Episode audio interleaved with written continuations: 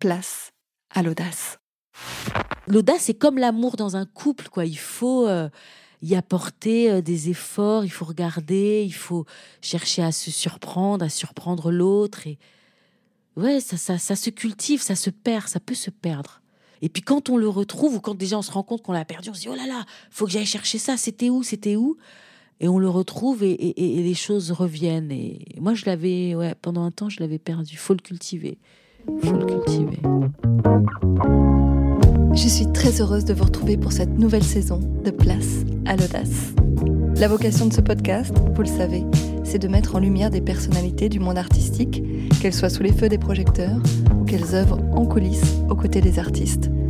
Des rencontres où l'on parle de parcours personnel, mais aussi des coulisses du milieu artistique, de la condition du statut d'artiste, ainsi que des leviers qui permettent de cultiver la l'authenticité et l'audace. Alors, je vous souhaite à tous et toutes une très bonne écoute. Aujourd'hui, j'ai la joie de recevoir une artiste aux multiples talents, à la fois comédienne, écrivaine, chanteuse, poétesse, peintre, stand-upeuse et sans doute que j'en oublie d'autres, des talents. Bonjour Mata Gabin, Bonjour Stéphanie Favier. je suis ravie de te recevoir dans ce studio. Mata, j'ai eu la chance de te découvrir euh, et de découvrir ton univers lors d'un événement qui a lieu tous les deuxièmes lundis du mois à Barbès sur la scène du 360 Music Factory. Je parle de la Slam Alikoum, la nouvelle scène slam animée par Jackie Ido. Une petite pub pour Jackie au passage. Qui est un amour. qui est un amour, on le salue, et qui était dans ce fauteuil euh, il n'y a pas si longtemps. Euh, je vous renvoie à l'épisode 6 de la saison 1. Donc c'est grâce à Jackie, entre autres, qu'on a fait connaissance. Et hum, je disais que j'ai découvert ton univers, mais j'ai découvert seulement une partie de ton univers sur cette scène slam, où tu étais très, très à l'aise, en impro d'ailleurs.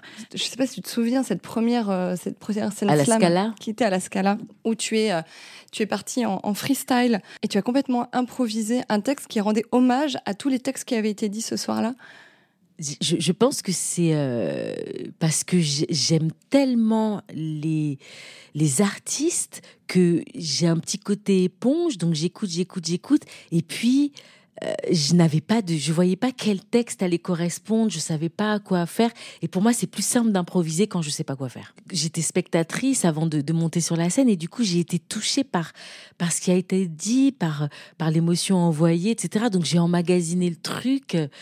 C'est, quelque chose que, que j'aime beaucoup faire parce que ça rend hommage à la soirée, aux artistes. En plus, je trouve que aujourd'hui, se lever de chez soi et venir à une soirée de slam et de poésie, c'est merveilleux à l'heure de justement des tweets. Enfin, ça s'appelle maintenant X. Enfin, tu vois, d'être euh, du côté de la poésie, je trouve ça extraordinaire. Qu'est-ce qui te fait vibrer sur scène, Mata? Euh, quand je suis sur scène, ce qui me plaît, c'est que cet instant peut être unique, peut être magique. Euh, je me dis que euh, quelque chose de moi va rester euh, à tout jamais peut-être dans dans le mental, dans l'esprit, dans l'inconscient de quelqu'un. Moi, quand je vais au théâtre, il y a des choses qui jusqu'à aujourd'hui sont encore là. J'ai des souvenirs d'un geste, d'un mot dit, d'une réplique, d'une façon. Il y a un partage aussi. On est dans un moment unique. C'est un un partage d'émotions. Ça va de de mon cœur directement au cœur de l'autre. Je trouve ça assez euh, exceptionnel. Et pour moi, c'est ça, là, être vivant. On est, on est vivant, on est dans l'instant. Tu me parlais aussi de, euh, du compte à rebours, qui est juste avant euh, de monter sur scène. C'est comme, c'est comme des préliminaires. Je sais pas, c'est, je, sais pas, faire l'amour avec le public. C'est, c'est, ça, ce, moment magique. Et on part de chez soi. Le public aussi est parti de chez lui. On, a choisi notre vêtement. On arrive. On a le métro. On regarde les gens. ah, ils, ils savent pas, mais dans, dans quelques instants, je serai sur scène en train de dire ceci, cela. Puis peut-être que aussi, euh, après, quand ils viennent, quand ils prennent leur chemin pour aller au théâtre, ils se disent aussi, ah, les autres ne savent pas, mais je vais aller voir ceci. Puis on arrive dans le théâtre, on rentre dans, dans, dans, dans, dans les loges, on se prépare, on se maquille, on s'habille. C'est tout un rituel. Et, et, et j'adore ce, ce rituel de l'avant avec cette peur qui monte parce qu'on a envie de bien faire ou parce qu'on sait qu'on n'a pas assez bossé, j'en sais rien, mais souvent c'est parce qu'on a envie de bien faire. Mais ça, ça, ça monte, ça, le cœur bat comme ça. Des fois, on est malade et pendant le spectacle, la maladie nous laisse tranquille et elle revient après. Incroyable. C'est insensé. C'est fou, quoi. Des gens qui te disent, oh là là, qui arrive, j'ai mal au ventre, j'ai ceci, Et puis ils jouent, ils se déploient comme des pans. Et puis après, dès que c'est fini, rideau, ils reviennent.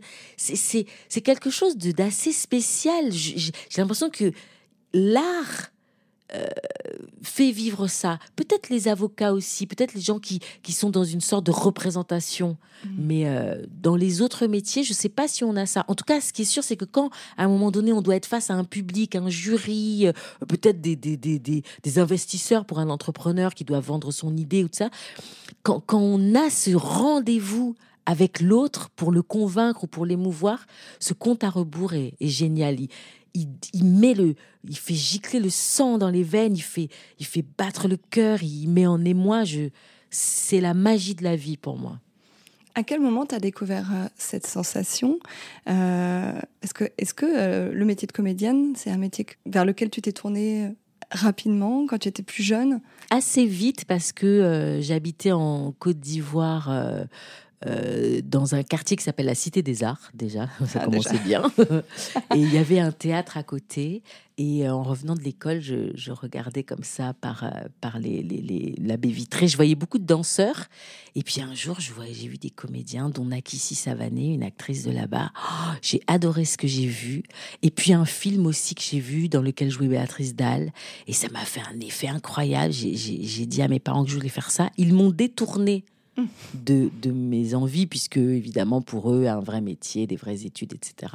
J'avais quand même écrit dans mon journal tout ce dont j'avais envie euh, dans mon futur. Et je me suis retrouvée en fac de droit, parce que ça a été comme ça, comme un, un, flipper, bam, bam, bam, j'ai été ballottée. T'avais écrit quoi dans ton journal? J'avais écrit dans mon journal que quand je serai grande, je voudrais faire des choses artistiques. Je ne voudrais pas me lever tôt le matin. et je voudrais faire que des choses artistiques et dire oui à toutes les envies qui me viendraient, ne pas me brimer si tout d'un coup j'avais envie de faire quelque chose du moment que c'était artistique, que je me laisse aller, euh, que, j'y aille. Et j'avais écrit ça dans, dans mon journal intime que j'ai retrouvé euh, il y a quelques années et j'ai remarqué à ce moment-là que je n'avais pas euh, suivi le côté chanson. Et donc, il y a quelques ah. années, je me suis mise à chanter parce, parce que, que tu l'avais écrit. Oui, j'ai vu, je me suis dit, mais attends, je m'étais promis de chanter. Mais alors, il serait temps, allez hop, hop, hop, vite, un guitariste, des, des, des, titres, allez hop, hop, hop. Et j'y suis allée. Mais donc, l'envie remonte à à peu près euh, un peu avant mes 16 ans et, et, euh, j'ai, per, perdu, j'ai été un peu détournée pendant un temps et à 20 21, 22, je sais plus exactement, en tout cas dans les années 90, euh, je me suis retrouvée dans un cours de théâtre à Marseille grâce à une amie qui était timide et dont la mère l'a conseillé, ça me rappelle des, discussions que tu as eues tout à l'heure, mais la mère de cette amie lui a conseillé d'aller au théâtre pour développer son aisance devant, devant les gens parce qu'elle se destinait à être avocate. Et moi, je l'ai accompagnée. Elle m'a dit, oh, je ne peux pas y aller seule, viens avec moi. Et quand je, quand je suis arrivée dans le cours, je me suis dit, mais attends, euh, c'est là que tu voulais être. Euh, et je me suis engouffrée là-dedans et je n'ai plus, je n'ai plus fait machine arrière. Et tu es allée à fond À fond. Et j'ai eu une chance inouïe en plus dès que je suis arrivée à Paris, j'ai trouvé tout de suite du travail en tant qu'actrice. Donc, tu es partie à Paris avec euh, cette, cette, idée chevillée au corps. Et, euh, et, très vite, ouais, tu es tombée sur une compagnie. Ouais, je suis tombée sur la compagnie qui s'appelait à l'époque la compagnie Kaidara. Je ne sais pas si elle existe encore. Le metteur en scène s'appelait Tola Koukoui et il faisait un black. Je mets les guillemets parce que je suis pas très fan du mot black, mais il faisait un Britannicus avec des acteurs noirs. Et euh, je me suis retrouvée avec ma tante à un dîner ou un déjeuner, un, déjeuner avec ce monsieur. Et je venais juste de finir à Marseille un an euh, de, cours de théâtre chez Madame euh, Mademoiselle, Mademoiselle Lamberton, paix à son âme. Et, et ce monsieur m'a dit ah bon, tu veux être comédienne, etc. Et moi je me suis levée et j'ai déclamé le texte de Henri Michaud, Le Grand Combat. Et donc il m'a dit ah ok, il m'a filé euh, un texte, il m'a dit viens passer une audition euh, tel jour. Et il y avait Lisette Malidor que ma tante adorait et admirait beaucoup. Moi, je la connaissais pas trop à l'époque, mais je l'ai découverte à ce moment-là, une tragédienne incroyable. Et, euh, et, donc, j'ai été euh, reçue, et puis voilà, l'aventure a, a, commencé. Et ce qui était rigolo, c'est que j'étais à Paris et on a fait une tournée en Afrique. Donc, tout de suite, le métier m'a ramené et m'a fait découvrir même des pays en Afrique où je n'étais avant jamais allée. Donc, il y avait comme un alignement des planètes. Incroyable, incroyable. Et c'est après que j'ai commencé à avoir un petit creux. Et là, mes études de, j'avais fait entre-temps un petit BTS de secrétariat, ça m'a aidé. J'ai été secrétaire un temps pour pour pouvoir manger et, euh, et, en même temps faire les castings, etc. Et au moment où il y avait quand même beaucoup de castings et des rôles qui marchaient et que ça devenait plus compliqué d'être secrétaire, j'ai abandonné le secrétariat et j'ai continué totalement seulement l'acting, comme L'acting. Et donc essentiellement du théâtre ou très vite euh, tu as Tester d'autres choses, euh, cinéma, télé? Au début, un peu de ciné. Ça a commencé assez fort avec François Duperron, paix à son âme encore. Et euh, après, très vite aussi de la télé. Et le théâtre en filigrane a toujours été là, avec des années plus ou moins théâtrales, mais, mais euh, le, le, le, ciné, c'est ce, que, ce qui est le moins dans, dans, dans ma carrière. La télé a pris une, une vraie grosse partie. C'était, j'avais beaucoup de petits rôles dans plein de séries, par-ci, par-là. Et puis le théâtre, c'était là l'apprentissage, parce que j'ai appris sur le tas un petit peu, parce que mmh. un an chez Mademoiselle Lamberton, c'était bien, mais je pense que c'était pas suffisant. Et après, de projet en projet, j'ai euh, mieux appris ce, ce, métier, quoi. Et puis en, en y allant un peu au, culot des fois, tu sais jouer ça? Oui, oui. L'audace? Oui, tu t'es débrouillé, exactement. Est-ce qu'il y a une expérience justement euh, où euh, tu y allais comme ça et qui t'a qui t'a marqué? Euh, je me, je crois que je me souviens que pour comment pour la pièce de théâtre Lucrèce Borgia, euh, je faisais une sorte d'atelier avec, euh, avec euh, Fabrice Merlot et il m'a il, m'a dit mais tu tu tu tu connais Victor Hugo oh, j'ai dit oui, oui bien sûr bien sûr. Je connaissais que dalle j'avais jamais lu. Et le fait d'avoir dit oui à partir du moment où je dis oui je me dis tu te dois de bien le faire. Tu les gens croient que tu sais le faire donc vas-y c'est comme si tu savais le faire vas-y, fonce. Après, je sais pas. Je, je sais pas si j'ai, je sais, je me, je cherche. Comme j'y suis un peu allée au culot sur beaucoup de choses, c'est compliqué de trouver le truc là. Ça me, ça hmm. me revient pas tout de suite. En tout cas, j'ai l'impression que tu es quelqu'un d'assez spontané hmm. dans tes choix. Mais ça a un défaut aussi parce que ma spontanéité va avec euh, aussi l'oubli.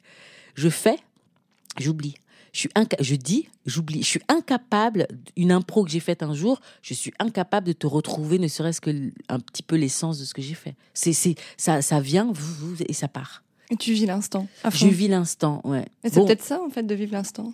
Oui, ça, ah oui, ça. le côté éphémère. Éphémère, euh, super et tout. Mais par contre, après, hein, quand on te dit, ah, tu te souviens quand t'as fait ça et tout, je suis là, ah ouais, j'ai fait ça. Ah, d'accord. C'est parti de ma tête. En fait, quand j'ai donné, le fait d'avoir donné, d'avoir partagé mon histoire, d'avoir partagé quelque chose, on dirait que ça ne m'appartient plus. Il y a des gens, des fois, qui viennent me raconter quelque chose que je leur ai dit parce que je l'avais vécu, genre, dix minutes avant, un quart d'heure avant, machin. Et je suis là, ah ouais, ah ouais. Et j'ai, c'est total, ça a quitté mon cerveau. Hmm. Je pense que j'aurais Alzheimer. je serais là, hein, bonjour, Sophie. Ah oui, qu'est-ce qu'on fait? Qui est là? Pourquoi? Poisson rouge. Ouais tu peux me faire la même blague 20 fois. Ah, parce que je. je, C'est bon public. Ah, je suis bon public pour ça. tu peux me refaire la même blague. J'ai oublié et je ris. Et tiens, en parlant de blagues, euh, je crois qu'il y a quelques années, tu t'es mis au stand-up. Ouais. Comment c'est venu cette, euh, cette idée de stand-up? Alors, ça remonte hein, parce que euh, la première scène stand-up, je l'avais faite fait au réservoir à l'époque. Euh, et aussi au Joko, c'était une petite salle dans le Marais. Je me souviens qu'il y avait Shirley Soignon qui commençait aussi. Euh, et le, premier, parce que le stand-up que j'ai fait au Joko avec Shirley, je me souviens même plus de ce que j'ai raconté. C'est que ça m'est complètement sorti de la tête. Par contre, je me souviens un peu plus du stand-up du réservoir. En plus, il est filmé. Bon, j'ai mis des années à le regarder. Ah. Et ce stand-up-là, euh, j'ai dit que je savais en faire. euh, c'est Delo, Ahmed Delo, qui m'a dit Ah, il y a une soirée stand-up, tu viens Tu en fais je, Oui, oui, oui, oui, oui. J'ai dit oui. Arrivé là-bas, euh, j'ai bu un morito. Le morito m'a un peu wouh, wouh, wouh. Et quand il a annoncé mon nom, j'avais oublié que je devais le faire. Je suis montée sur scène et j'ai improvisé, mais pendant 8 minutes. La vache. Je te jure, un truc, un délire sur le clitoris, sur la sexualité. En fait, je suis arrivée en disant, mais je crois que avant j'avais eu un amant qui m'avait saoulée et, et, et, donc je m'étais dit, il faut qu'on mette les choses au clair avec les hommes par rapport euh, au clitoris, par rapport à, à, à, la sexualité féminine, par rapport à la façon dont on aborde le corps féminin. Et je me souviens que je suis arrivée en disant, alors on va parler des choses essentielles et j'ai commencé à mettre la main comme ça devant mon sexe en disant, nous allons aller là-bas. Et les gens ont commencé à rigoler, ça m'a galvanisé et je suis partie bam bam bam dans un récit et le et je me souviens que le directeur de la chaîne sur laquelle ça devait être diffusé était euh, près du régisseur et il lui faisait signe elle tu la coupes au montage. Ah ouais, on la met pas, on la met pas. Mais à l'époque, personne encore ne parlait de la sexualité de la femme comme ça, ne parlait du clitoris, ne disait ces mots. Et euh, je me rends compte qu'à chaque fois, j'étais un peu dans, dans un air du temps un peu devant. Et puis, euh, et puis voilà, j'ai fait ce sketch, je suis sortie de scène et, et ensuite je me suis relaissée happer par le, la, la, comédie, la télé et j'ai pas mis le pied vraiment à cet étrier du stand-up, mais je savais que hop, j'avais ça sous le, sous le coude et que j'étais capable de faire ça et de prendre énormément de plaisir à le faire et de faire rire les gens parce que les gens se sont bien marrés. Hein. Ouais, provoquer le rire, c'est ouais. quelque chose qui doit être aussi, ouais. comme tu disais, euh, galvanisant. Exactement. Qu'est-ce que t'aimes dans l'humour?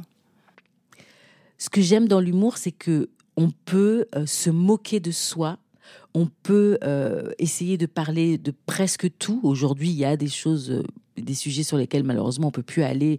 Moi, je le déplore un peu parce que je me dis quand on se moque de nous, c'est qu'on existe. S'il y a des communautés dont on ne peut pas se moquer, quelque part, elles n'existent plus à nos yeux et aux yeux du public en face de nous. Mais pour moi, l'humour, c'est ça, et c'est aussi une façon de parler de choses sérieuses euh, sans qu'on soit plombé. C'est une façon de, de, de taper du poing sur la table, mais euh, que ce soit des, des pétales de fleurs qui, qui sautent et pas des et pas des coups? C'est une façon de guérir ensemble. C'est c'est très important. De toute façon, même dans la vie de tous les jours, on voit bien que quelle que soit la situation, s'il y a une gênance, s'il y a quelque chose, les gens rient. On essaye de, de, de, de tourner ça au rire parce que c'est le rire qui permet de, d'expulser une grosse charge émotionnelle ou une peine.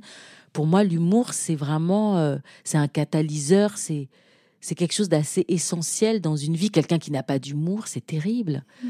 Euh, ou qui ne rit pas de, de, de ce qu'on lui propose, c'est terrible. Quelqu'un qui vit sans rire, en plus, c'est bon pour le visage, ça donne les bonnes rides, les rides du sourire et du rire. Et tu me disais que, en revanche, tu n'avais pas envie de tomber dans la vulgarité. Ça, c'est quelque chose que tu t'interdis. Oui, oui, parce que déjà, moi, j'ai une éducation un petit peu euh, comme ça, euh, pas bourgeoise, mais j'ai été éduquée par des gens euh, qui n'étaient pas dans la vulgarité. Enfin, à part mon oncle quand il s'y mettait. Et justement, il me choquait. Parce que des fois, brum, il sortait des espèces de, de chansons grivoises, de machin. C'était un chanteur, ton, ton oncle? Non, c'était pas un chanteur, mais à table, des fois, avec euh, deux petits, euh, après le pastis et puis le vin rouge patrimonio de Corse, euh, il y allait. Et, et je, du, oui, la vulgarité, c'est pas. Moi, je peux être crue mais mmh. vulgaire, j'aime pas ça. Ça me fait pas rire, ça me, je trouve que ça me correspond pas, ça me ressemble pas.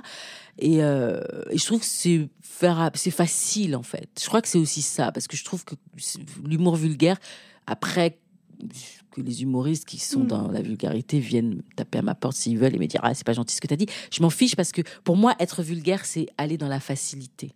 Si tout d'un coup il y a une c'est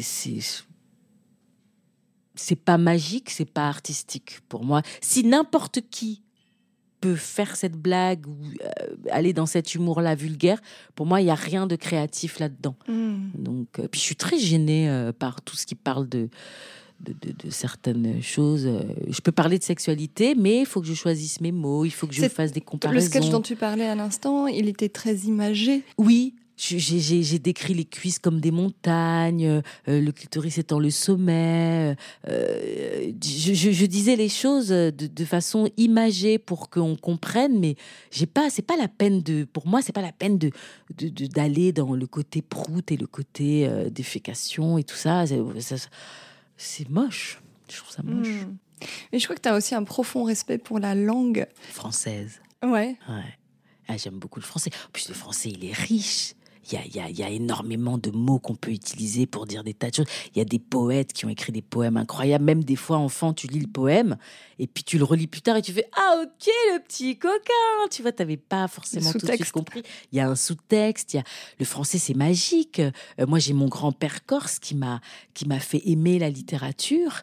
Et, euh, et depuis qu'il m'a fait aimer la littérature, j'aime autant lire qu'écrire.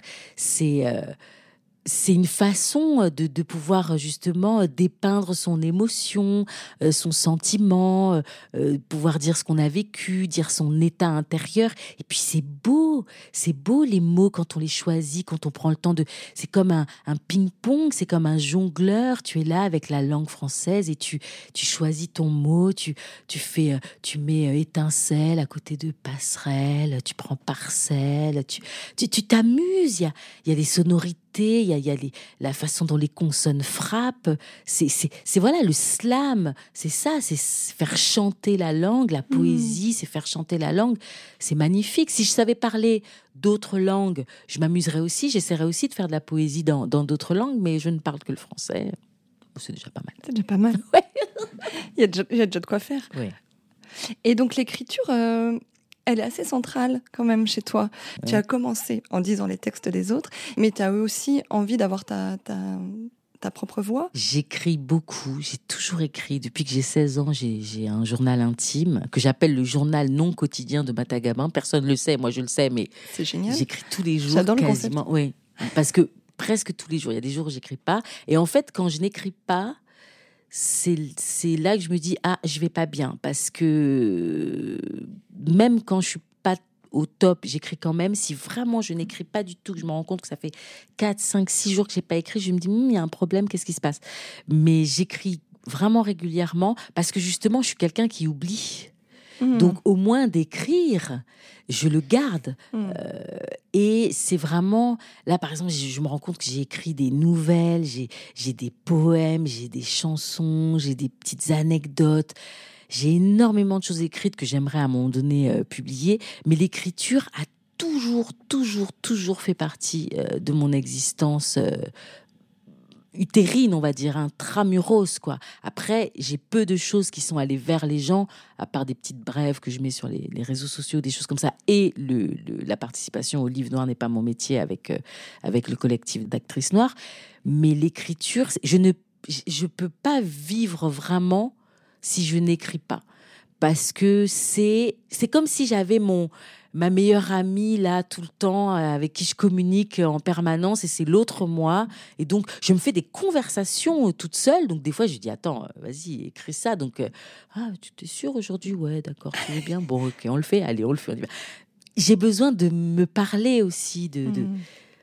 depuis que j'ai découvert ce concept de meilleure amie, je me suis dit, ah oui, moi j'ai j'ai ça depuis longtemps, je, je suis ma meilleure amie depuis longtemps.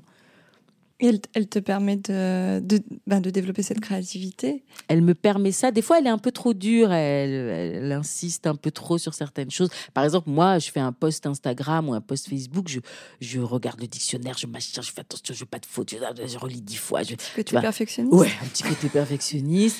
Euh, j'ai des copains, je leur dis si vous voyez une faute, dites-le moi, ça me dérange pas du tout, je me vexe pas du tout, etc. Euh, donc des fois, elle est un peu dans une exigence, et puis des fois, je lui dis écoute, laisse-moi tranquille, allez hop, j'y vais.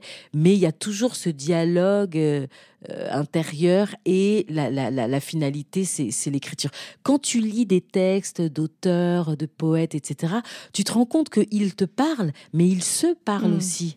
Donc je me, je me dis, mais c'est normal que je passe mon temps à, discuter avec moi-même. Je ne suis vraiment pas la seule, quoi. C'est, quelque part euh, cette euh, chose-là, ce, ce, ce, ce circuit, ce- cette spirale intérieure qui crée euh, que ça jaillisse. Et puis on part de notre petit moi et on Mm. tourne comme ça, et ça parle au moi de l'autre Mhm. aussi.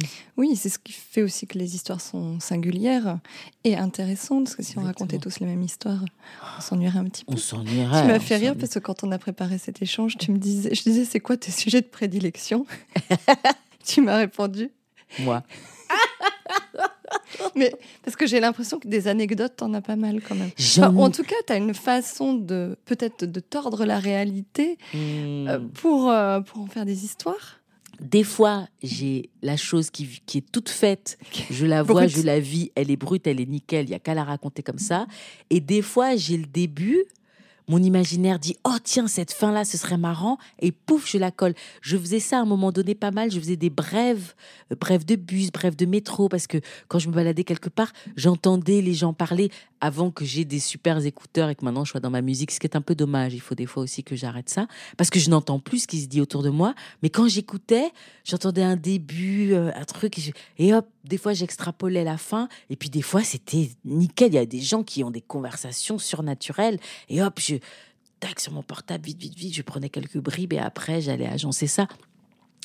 C'est je trouve que l'écriture, c'est une invention extraordinaire. Après la musique, c'est une des meilleures inventions de, de, l'être humain. Quoi. Pouvoir, euh, pouvoir communiquer comme ça euh, à, l'écrit et, et qu'on puisse plonger dans... Moi, quand je plonge dans un livre, j'ai l'impression après que j'ai passé un moment avec l'auteur et j'ai pas envie de le rencontrer parce que des fois il vaut mieux pas rencontrer les gens qu'on adore mais euh, mais j'ai l'impression d'avoir rencontré une part de son âme et qu'elle a parlé à mon âme et ah oui je suis une fadade des mots ça c'est sûr hmm. et tu disais on part de soi hmm. euh, pour aller finalement vers l'autre aussi pour parler parfois de sujets universels est-ce que euh, l'artiste il a un rôle à jouer dans la société, dans cette prise de parole, euh, en tout cas dans, dans, cet espace de parole qui est le sien Moi, je trouve, je trouve qu'à partir du moment où quelqu'un euh, s'attelle à la, dans une carrière artistique, à la tâche artistique, il est militant quelque part, il est, il est politique, il est engagé, il a quelque chose. Effectivement, un artiste, ça, ça aide à, à vivre, à, à se détendre, à, se comprendre, à euh, je, on, nous a dit non essentiel à un moment donné, on se rend compte que mais pas du tout. Au contraire, une vie, si on enlève tout ce qui est artistique dans l'existence, il n'y a plus d'opéra, il n'y a plus de sculpture, euh, il n'y a plus de musique, il n'y a plus de films, il n'y a plus de théâtre, il n'y a plus de podcast, il y a il y, a, quoi? Il y a la, vie, manger. L'écriture. Il n'y a plus d'écriture. C'est l'artistique, en fait, a une part. L'artiste, je pense, est un messager pour tout le monde. Chacun peut trouver un artiste qui l'émeut ou qui a une parole ou une pensée qui correspond à, lui. Euh, c'est ce sont des soldats, les, les, artistes. On est des petits soldats de la vie sans armes plutôt avec des fleurs, des, des, papiers, une pellicule, un, plateau. Mais on est des vrais petits soldats de l'existence pour la rendre un peu plus légère, pour la, la rendre digeste, compréhensible. Moi, je trouve qu'on est très important. je, suis, je suis forcément d'accord avec toi.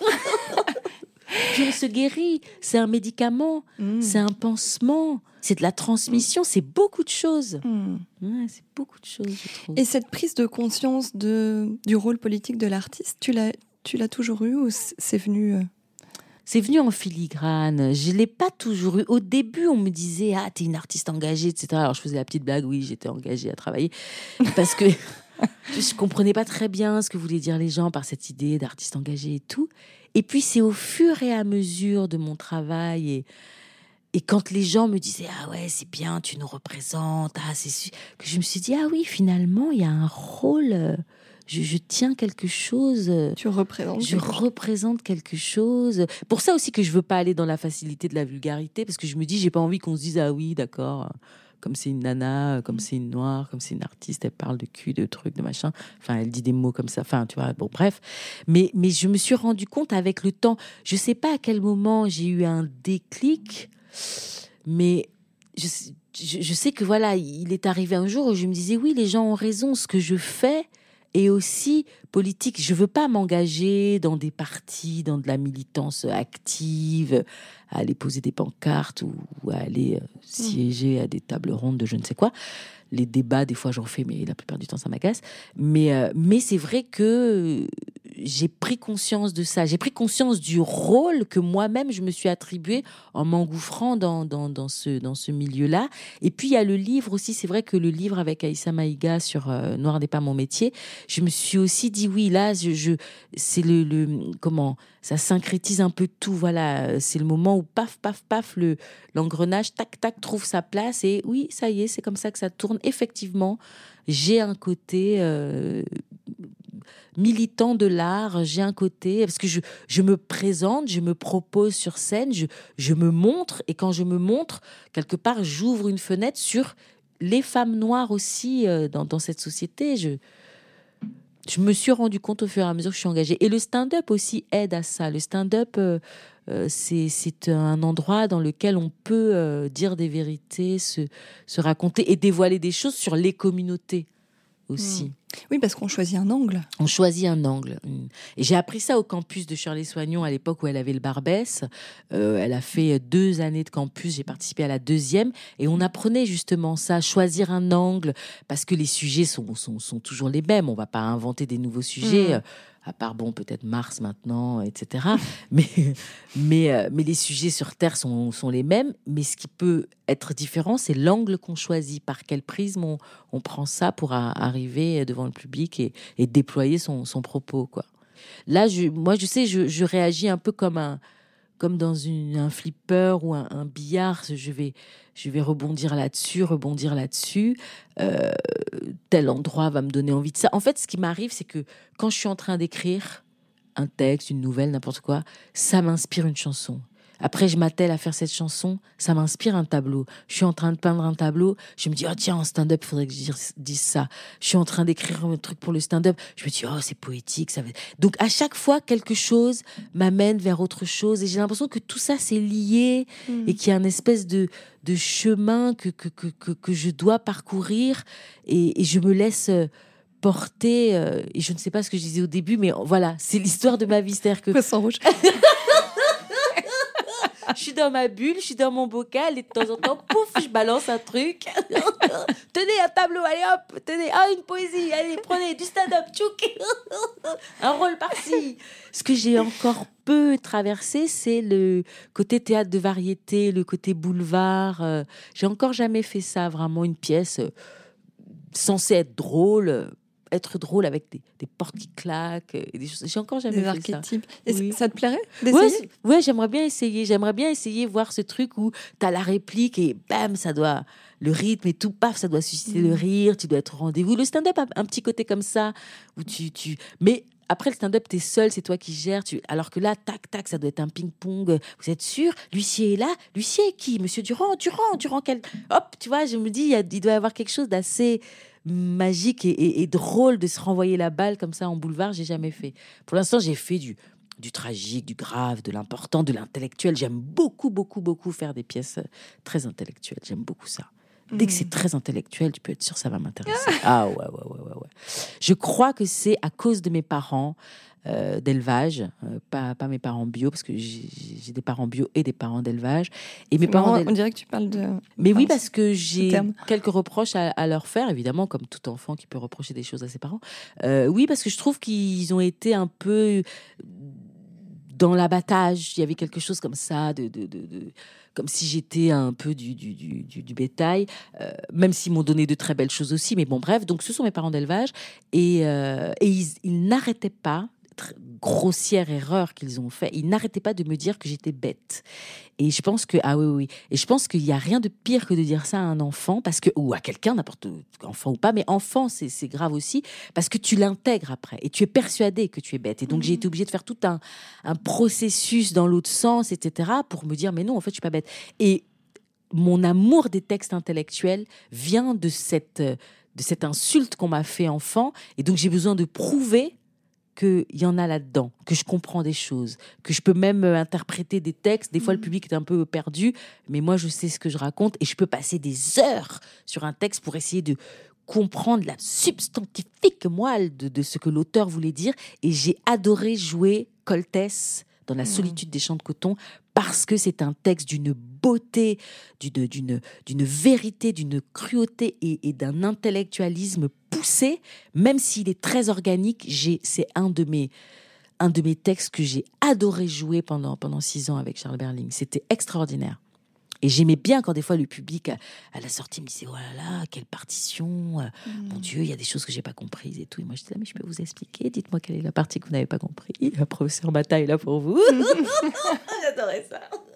On sent on sent quand on parle que ça t'anime ah j'adorais euh, énormément. Et, tu m'avais dit aussi que euh, on t'avait aussi souvent dit petite que chute tais-toi oh là là c'est aussi quelque chose qui, qui fait qu'aujourd'hui, tu as justement euh, cette parole euh, ah ouais. libérée. Ah ouais, on me disait tout le temps tais-toi. On me disait à table tais-toi. On me disait sois, calme, calme-toi, tais-toi, tais-toi. Et moi, j'envahis. Là, je me suis mise à envahir de ma parole. Et, l'écrit est une parole aussi. C'est pour ça, euh, j'ai pas supporté ça. Je, je, j'avais la possibilité de faire des mises en scène des fois, euh, mais moi devant la télé, je parlais à table, je parlais, les invités arrivaient, je posais des questions à l'école. Oh, les profs c'était Gabin dehors parce que bien bien bien bien bien bien bien j'avais besoin de m'exprimer, mais je pense que de ne pas vivre avec mes parents biologiques et d'être avec ces parents d'élevage en question qui avaient décidé que je serais comme ça, comme ça, comme ça, comme ça, comme ça, ça il fallait que ça sorte, quoi. Donc il y avait un besoin de, de, de, de m'exprimer et ce tais-toi n'a pas du tout fonctionné. La preuve, je suis là en train de parler euh, dans un podcast de ma vie, mon œuvre ça m'a ça m'a donné au contraire l'envie de hmm. communiquer, de communiquer à fond. Un jour on va mourir, il faut parler avant. Il faut parler avant. Ah ouais, tais-toi, ça, ça, n'a pas fonctionné. Hein. Mais c'est frustrant de dire à quelqu'un tais-toi, parce que c'est comme si tu lui disais euh, arrête de vivre, ne vis pas. On a cette capacité de parler. Même les animaux communiquent. On comprend pas quand ils aboient, mais eux ils disent des choses, ils se comprennent, ils savent, ils tchatchent entre eux. Je disais en, introduction que t'es une, touche à tout euh, dans tous les arts. En fait, c'est presque à chaque fois un, nouveau moyen d'expression, mais finalement, c'est un tout. Ça, oui, la parole, elle peut se transformer de, de, plein de façons. Une musique, quand on entend les guitaristes qui font un solo de guitare, ils chantent, ils parlent, ils, sont, ils disent mhm. quelque chose. Mais eux, leur instrument, c'est la guitare, c'est pas la voix. Quand on, quand on voit un, tableau, la, la, fille à la perle, je ne sais pas, la porteuse d'eau, j'en sais rien, n'importe quoi. Basquiat, là, récemment, il y a, il y a cette expo extraordinaire à Warhol Basquiat c'est un langage, c'est ces visages qu'il a mm. dessinés avec cette, cette puissance qu'il y a à l'intérieur, et même Warhol avec ses, ses boîtes de soupe ou ses Marilyn, ou c'est une parole, c'est mm. s'exprimer, c'est la, la vie, quoi. C'est oui, c'est un l'art, c'est vraiment un langage, je trouve. Tu parlais de tes parents euh, biologiques, eux, pour le coup, étaient très baignés dans, dans mm. l'art. Ma mère biologique, elle est conteuse et comédienne. Et mon père biologique euh, était euh, saxophoniste. Euh, donc je pense que quelque part, il y a un petit truc dans l'ADN euh, auquel tu pouvais pas échapper. Auquel je pouvais pas échapper. Moi, j'ai des, des, souvenirs de, de, de quand ma, ma, mère bio pouvait venir me voir à, à la maison chez, chez, mes autres parents. De, de, elle tapait dans ses mains comme ça, puis elle commençait une petite chanson. Et après, c'est dans la brousse. Il était très tard le soir, et nous, on était comme ça, avec mon cousin, et on l'écoutait. Et elle, et elle inventait elle inventait aussi les histoires. Parce que quand après on lui disait, tu nous re-racontes, elle dit non, je vais vous raconter l'autre. Parce que ce sont des tout de ce qu'elle avait inventé. Donc je pense que quelque part j'ai ce truc aussi. Donc il y avait, il y avait tout le temps l'épisode 2, l'épisode 3, l'épisode 5. Elle pouvait pas revenir au premier épisode. Elle l'avait trop inventé. C'est comme si elle recevait le, le conte d'ailleurs. C'est ça. Moi, c'est ça, exactement. C'est ce, c'est ce geste. C'est, autant je ne crois pas en, Dieu et je ne suis pas très fan des, des dogmes des religions, autant je suis persuadée que quand on monte sur scène, il y a quelque chose qui, de là-haut, de je ne sais où, vient se poser sur nous et nous rend brillants, plus grands, plus compréhensibles, clairs, je ne sais pas, et quelque chose qui, qui est délivré qui, nous dépasse. Moi, il y a des fois où je suis rentrée sur scène et au moment où je rentre, on dirait que c'est comme s'il y avait un interrupteur, touc, et ça y est, pouf, transformation. Il y a, et c'est, c'est quelque chose qui descend sur nous comme ça. J'en, j'en suis euh, intimement convaincue. Parce que, tu vois, quand j'improvise ou comme machin, c'est pas moi.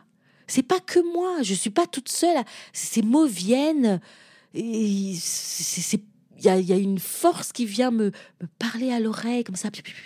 Et moi, je, je, dis ça. Alors après, on m'applaudit. Moi, je suis là, ouais, merci. Peut-être ta meilleure amie qui te souffle les choses. meilleure amie. Ma meilleure amie est, est un, est un divin.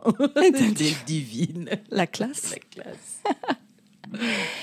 Dans ce podcast, on parle d'audace. Je pense que tu nous as prouvé à travers ton parcours qu'il que, qu'il y en a eu de l'audace euh, dans, dans toutes ces étapes-là. Comment aujourd'hui, à l'instant T, puisque, puisqu'on parle de moment présent, tu définirais l'audace? Je, je crois que c'est la, pour moi, c'est la force de persévérer quelque part. Euh, même si, peut-être, je sais pas, hier, avant-hier, je, je le, je autrement, je sais pas, je sais plus, puisque à chaque fois, je suis dans le l'impulsion du moment. Mais ce qui me reste en filigrane, c'est le côté, cette persévérance de jamais lâcher. Parce que oui, il y a l'audace de on croise machin, paf, on va lui parler. Euh, Il y a cette audace-là de, de briser les murs, de dire, euh, de dire oui, oui, je sais faire alors qu'on ne sait pas, de mettre le, le pied à l'étrier. Mais en ce qui me concerne, j'ai l'impression que c'est cette, euh, cette endurance et cette, ce refus d'abandonner, ce, ce, refus de, de considérer les choses comme des échecs, c'est vraiment considérer les choses comme de l'expérience, cette audace d'y être allé, quoi, d'y aller et de dire ok, moi je, je sens une fibre artistique, je l'écoute et je ne lâche pas et je persévère et c'est un marathon avec des petites pointes. Ok, des petites pointes comme ça de, de sprint, mais c'est, je dis souvent, voilà, être artiste, c'est comme faire du fractionné. Euh, On devrait tous être très svelte et magnifique, parce que le fractionné, ça, ça fait Ah perdre oui. des calories. hein. Ça, c'est sûr. Mais on, on- on est là-dedans, on est dans ce, ce- ce marathon en filigrane, et puis de temps en temps, paf, on monte sur scène et brrr, ça, ça pulse. Et rester là et continuer et, espérer toujours et, voir le beau de ça, pour moi, c'est un peu une, c'est un peu de l'audace, un peu du, culot, de, dire oui, je, je suis artiste. C'est- audacieux, se présenter en disant bonjour, je suis artiste. Waouh Euh, bah, pourquoi tu prends? Bah, Pour une artiste. ne N'en déplaise à, à quiconque. Ouais, ouais. Tu disais, tu m'avais dit aussi en, en- en préparant l'échange que euh, l'audace était aussi quelque chose qui se cultivait. Exactement. Exactement. On peut la perdre. Moi, j'ai j'ai eu ça, j'ai eu ce processus. Je, je l'avais simplement et de façon euh, euh, instinctive au début, et puis je l'ai perdu. Je l'ai perdu. Je l'ai perdu. J'étais dans un chaos. Je ne comprenais plus. Euh, je ne sais pas si je l'ai perdu à cause des castings, à cause des, des rencontres qui finalement n'en étaient pas. Euh, aussi parce qu'on m'a beaucoup fatigué sur mon physique à une époque, etc., etc. Donc j'ai perdu cette audace et ce et cette croyance dans le possible de l'art. Et puis, à un moment donné, je me suis rendu compte que je devenais sèche et que je, je baissais les bras. Et je me suis dit, mais faut, faut que ça revienne, quoi. Faut que ça revienne. Celle que j'étais, c'était, c'était bien. Ça me permettait de, survoler les choses. Et j'ai, et j'ai fait des efforts et j'ai pris sur moi et j'ai fait des bilans de, de, l'état dans lequel j'étais. Et j'ai récupéré, et je suis encore en train de petit à petit récupérer cette audace. Et pour ça, c'est pour ça que je ne me laisse aucune barrière quand quelque chose me fait envie.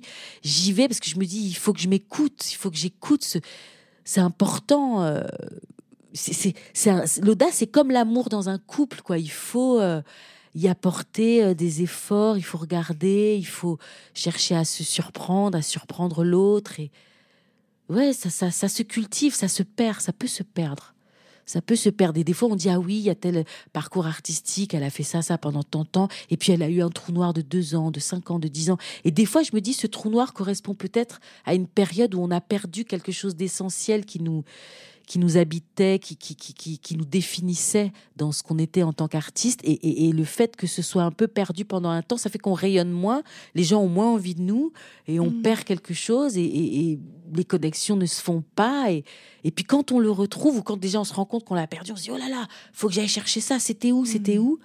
Et on le retrouve et, et- les choses reviennent. Et moi, je l'avais, ouais, pendant un temps, je l'avais perdu. Faut le cultiver. Hmm. Faut le cultiver. Et on la retrouve. Et on la retrouve. On la retrouve. ouais. C'est, c'est comme l'amour. On, on croit, on a une déception, on se dit Ah, je n'aimerais plus jamais, c'est fini. Hein, puis ça, ça revient quand même. C'est comme monter à cheval, on tombe, faut remonter. On, on retrouve l'audace avec un peu de travail. euh, c'est la vie de l'artiste. On- Référence pour ceux qui connaissent Candy. Mais euh, on peut, on peut la retrouver. C'est un chemin, c'est un travail, mais tout est un chemin, tout est un travail. Rien ne, ne tombe du ciel comme ça, à part des, des, problèmes finalement. Mais euh, on peut revenir, on peut y revenir, elle peut revenir. Elle est là, elle attend. C'est comme l'inspiration, elle est toujours là. Il faut juste euh, rallumer la flamme. Et eh ben c'est sur cet espoir, cette flamme, que, que on arrive au terme de cet échange passionnant avec toi, Mata. Merci beaucoup. Je voulais vraiment te remercier euh, bah, pour ce partage et euh, j'espère que tu as passé un bon moment. Oui, j'ai passé un très très bon moment parce que ça me permet aussi de, de revisiter qui je suis. C'est intéressant. Et de te souvenir. Et de me souvenir. Et ce qui est super, c'est que tu pourras réécouter ce podcast. Ah voilà, voilà. Comme ça, si on me repose la question, comme je disais dans le podcast de Stéphanie Pavier. voilà, c'est un, un, bon pense-bête. Merci beaucoup, Mata, d'avoir été avec euh, nous aujourd'hui. Merci à vous pour votre écoute. Et ben, moi, je vous dis à très bientôt pour de nouvelles rencontres pleines d'audace. Yes.